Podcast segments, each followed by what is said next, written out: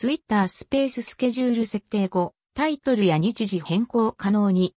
ツイッター新機能、アップデート最新情報2021年6月。先日公開されたツイッタースペースのスケジュール機能。ツイッタースペース、スケジュール予約、日時指定機能公開。参加希望者はリマインダーで通知設定可能。ツイッター新機能。アップデート最新ニュース2021年5月。